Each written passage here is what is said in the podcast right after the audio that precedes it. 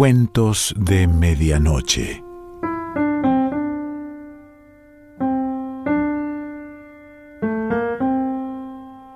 El cuento de hoy se titula Amor Secreto y pertenece a Manuel Paino.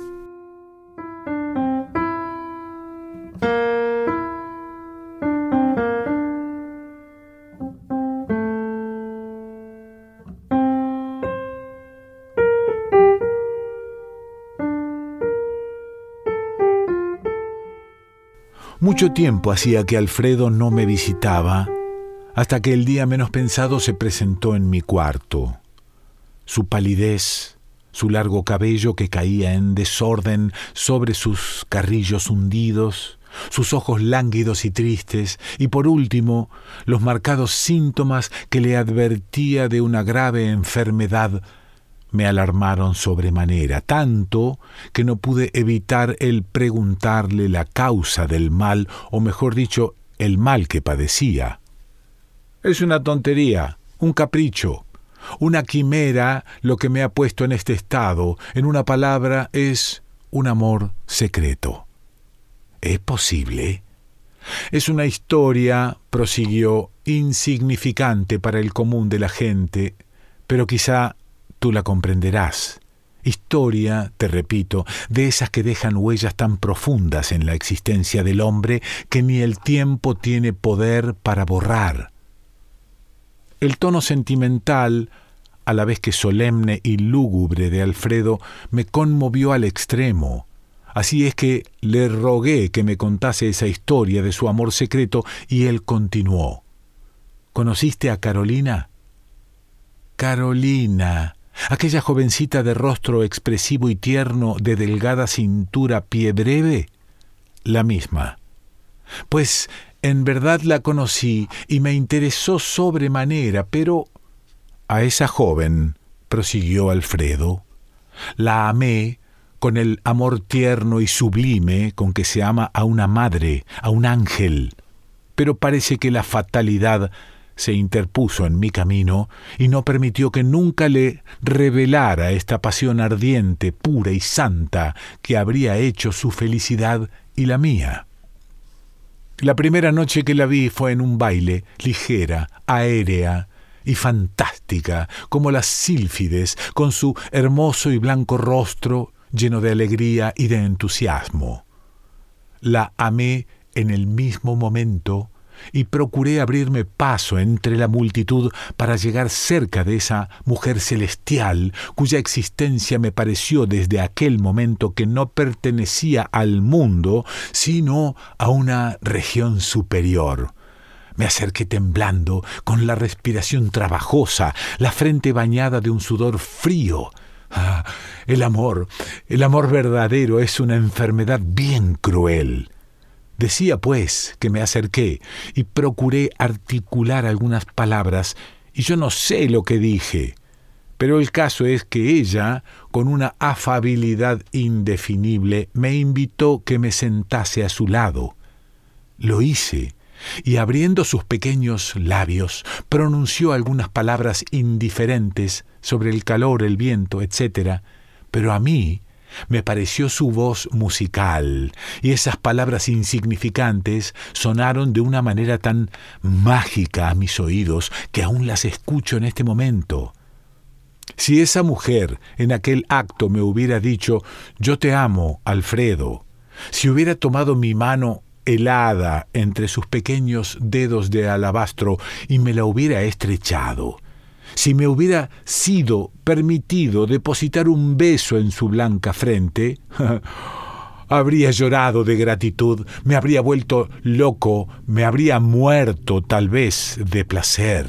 A poco momento un elegante invitó a bailar a Carolina. El cruel arrebató de mi lado a mi querida, a mi tesoro, a mi ángel. El resto de la noche Carolina bailó, platicó con sus amigas, sonrió con los libertinos pisaverdes y para mí, que la adoraba, no tuvo ya ni una sonrisa, ni una mirada, ni una palabra. Me retiré, cabizbajo, celoso, maldiciendo el baile. Cuando llegué a mi casa me arrojé en mi lecho y me puse a llorar de rabia. A la mañana siguiente, lo primero que hice fue indagar dónde vivía Carolina. Pero mis pesquisas por algún tiempo fueron inútiles. Una noche la vi en el teatro, hermosa y engalanada como siempre, con su sonrisa de ángel en los labios, con sus ojos negros y brillantes de alegría.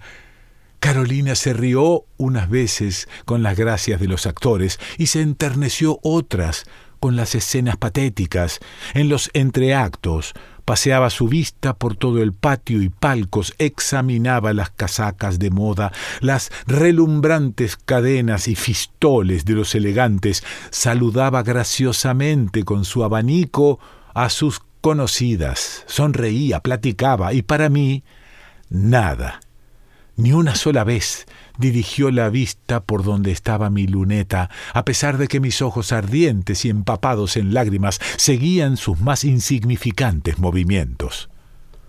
También esa noche fue de insomnio, de delirio, noche de esas en que el lecho quema, en que la fiebre hace latir fuertemente las arterias, en que una imagen fantástica está fija e inmóvil en la orilla de nuestro lecho.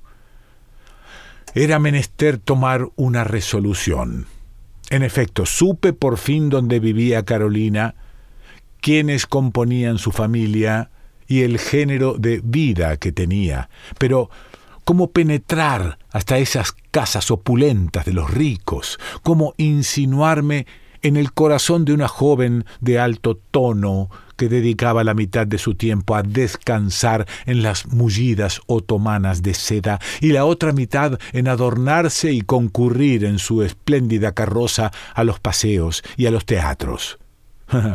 si las mujeres ricas y orgullosas conociesen cuánto vale ese amor ardiente y puro que se enciende en nuestros corazones, si miraran el interior de nuestra organización toda ocupada, por decirlo así, en amar, si reflexionaran que para nosotros, pobres hombres a quienes la fortuna no prodigó riquezas, pero que la naturaleza nos dio un corazón franco y leal, las mujeres son un tesoro inestimable y las guardamos con el delicado esmero que ellas conservan en un vaso de nácar. Las azucenas blancas y aromáticas sin duda nos amarían mucho, pero las mujeres no son capaces de amar el alma jamás. Su carácter frívolo las inclina a prenderse más de un chaleco que de un honrado corazón, de una cadena de oro o de una corbata que de un cerebro bien organizado.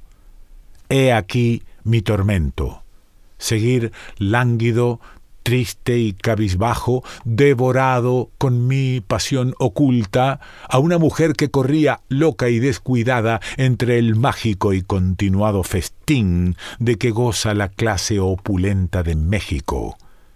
Carolina iba a los teatros, allí la seguía yo, Carolina, en su brillante carrera, daba vueltas por las frondosas calles de árboles de la Alameda. También me hallaba yo sentado en el rincón oscuro de una banca. En todas partes estaba ella rebosando alegría y dicha, y yo mustio, con el alma llena de acíbar y el corazón destilando sangre. Me resolví a escribirle. Di al lacayo una carta y en la noche me fui al teatro lleno de esperanzas. Esa noche acaso me miraría Carolina, acaso fijaría su atención en mi rostro pálido y me tendría lástima. Era mucho esto. Tras de la lástima vendría el amor y entonces sería yo el más feliz de los hombres. Vana esperanza. En toda la noche no logré que Carolina fijase su atención en mi persona. Al cabo de ocho días me desengañé que el lacayo no le había entregado mi carta. Redoblé mis instancias y conseguí por fin que una amiga suya pusiese en sus manos un billete, escrito con todo el sentimentalismo y el candor de un hombre que ama de veras. Pero Dios mío, Carolina recibía diariamente tantos billetes iguales. Escuchaba tantas declaraciones de amor, la prodigaban desde sus padres hasta los criados tantas lisonjas, que no se dignó abrir mi carta y la devolvió sin preguntar, aún por curiosidad, quién se la escribía. ¿Has experimentado alguna vez el tormento atroz que se siente cuando nos desprecia una mujer a quien amamos con toda la fuerza de nuestra alma? comprendes el martirio horrible de correr día y noche loco, delirante de amor, tras de una mujer que ríe, que no siente, que no ama, que ni aún conoce al que la adora. Cinco meses duraron estas penas, y yo, constante, resignado, no cesaba de seguir sus pasos y observar sus acciones. El contraste era siempre el mismo. Ella, loca, llena de contento, reía y miraba al drama que se llama mundo a través de un prisma de ilusiones, y yo, triste, desesperado con un amor secreto que nadie podía comprender, miraba a toda la gente tras la media luz de un velo infernal. Pasaban ante mi vista mil mujeres, las unas de rostro pálido e interesante, las otras llenas de robustez y brotándoles el nácar por sus redondas mejillas. Veía unas de cuerpo flexible, cintura breve y pie pequeño, otras robustas, de formas atléticas, aquellas de semblante tétrico y romántico, las otras con una cara de risa y alegría clásica, y ninguna Ninguna de estas flores que se deslizaban ante mis ojos, cuyo aroma percibía, cuya belleza palpaba, hacía latir mi corazón, ni brotar en mi mente una sola idea de felicidad. Todas me eran absolutamente indiferentes. Solo amaba a Carolina. Y Carolina Ah, el corazón de las mujeres se enternece, como dice Anthony, cuando ven un mendigo o un herido, pero son insensibles cuando un hombre les dice te amo, te adoro, y tu amor es tan necesario a mi existencia como el sol a las flores, como el viento a las aves, como el agua a los peces. ¡Qué locura! Carolina ignoraba mi amor, como te he repetido, y esto era peor para mí que si me hubiese aborrecido. La última noche que la vi fue en un baile de máscaras. Su disfraz consistía en un dominó de raso negro, pero el instinto del amor me hizo adivinar que era ella. La seguí en el salón del teatro, en los palcos, en la cantina, en todas partes donde la diversión la conducía. El ángel puro de mi amor la casta virgen con quien había soñado una existencia entera de ventura doméstica, verla entre el bullicio de un carnaval, sedienta de baile, llena de entusiasmo, embriagada con las lisonjas y los amores que le decían, si yo tuviera derechos sobre su corazón, la hubiera llamado y con una voz dulce y persuasiva le hubiera dicho, Carolina mía, corres por una senda de perdición. Los hombres sensatos nunca escogen para esposas a las mujeres que se encuentran en medio de las escenas de prostitución y voluptuosidad.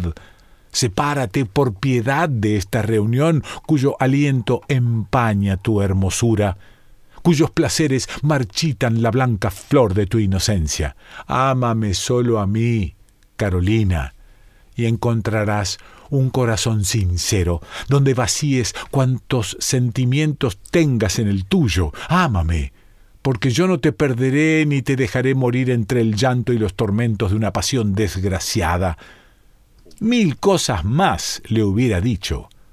Pero Carolina no quiso escucharme, huía de mí y risueña daba el brazo a los que le prodigaban esas palabras vanas, engañadoras, que la sociedad llama galantería. Pobre Carolina. La amaba tanto que hubiera querido tener el poder de un dios para arrebatarla del peligroso camino en que se hallaba. observé que un petimetre de estos almibarados, insustanciales, destituidos de moral y de talento, que por una de tantas anomalías aprecia y puede decirse venera la sociedad, platicaba con gran interés con Carolina. En la primera oportunidad lo saqué fuera de la sala, lo insulté, lo desafié y me hubiera batido a muerte, pero él riendo me dijo ¿Qué derechos tiene usted sobre esta mujer? Reflexioné un momento y con voz ahogada por el dolor le respondí Ningunos. Pues bien, prosiguió riéndose mi antagonista, yo sí los tengo y los va usted a ver. El infame sacó de su bolsa una liga, un rizo de pelo, un retrato, unas cartas en que Carolina le llamaba su tesoro, su único dueño. Ya ve usted, pobre hombre, me dijo alejándose. Carolina me ama y con todo la voy a dejar esta noche misma porque colecciones amorosas iguales a las que ha visto usted y que tengo en mi cómoda reclaman mi atención. Son mujeres inocentes y sencillas y Carolina ha mudado ya ocho amantes. Sentí al escuchar estas palabras que el alma abandonaba mi cuerpo, que mi corazón se estrechaba, que el llanto me oprimía la garganta, caí en una silla desmayado y a poco no vi a mi lado más que un amigo que procuraba humedecer mis labios con un poco de vino. A los tres días supe que Carolina estaba atacada de una violenta fiebre y que los médicos desesperaban de su vida. Entonces no hubo consideraciones que me detuvieran. Me introduje en su casa, decidido a declararle mi amor, a hacerle saber que si había pasado su existencia juvenil entre frívolos y pasajeros placeres, que si su corazón moría con el desconsuelo y vacío horrible de no haber hallado un hombre que la amase de veras, yo estaba allí, para asegurarle que lloraría sobre su tumba, que el santo amor que le había tenido lo conservaría vivo en mi corazón. Estas promesas habrían tranquilizado a la pobre niña que moría en la aurora de su vida y habría pensado en Dios y muerto con la paz de una santa.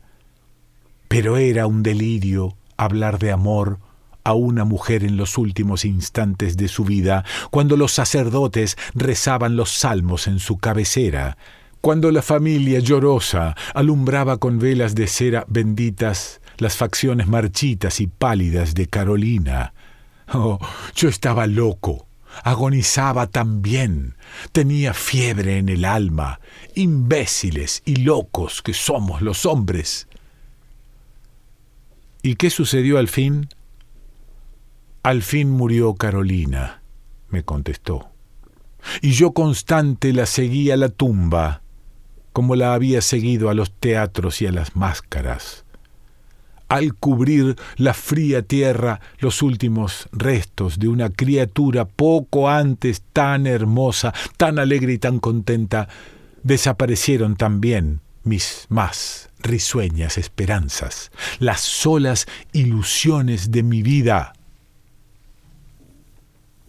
Alfredo salió de mi cuarto sin despedida.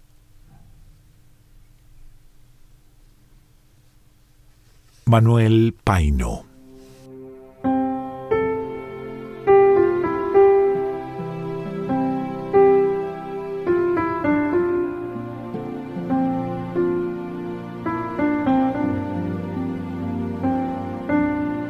Cuentos de Medianoche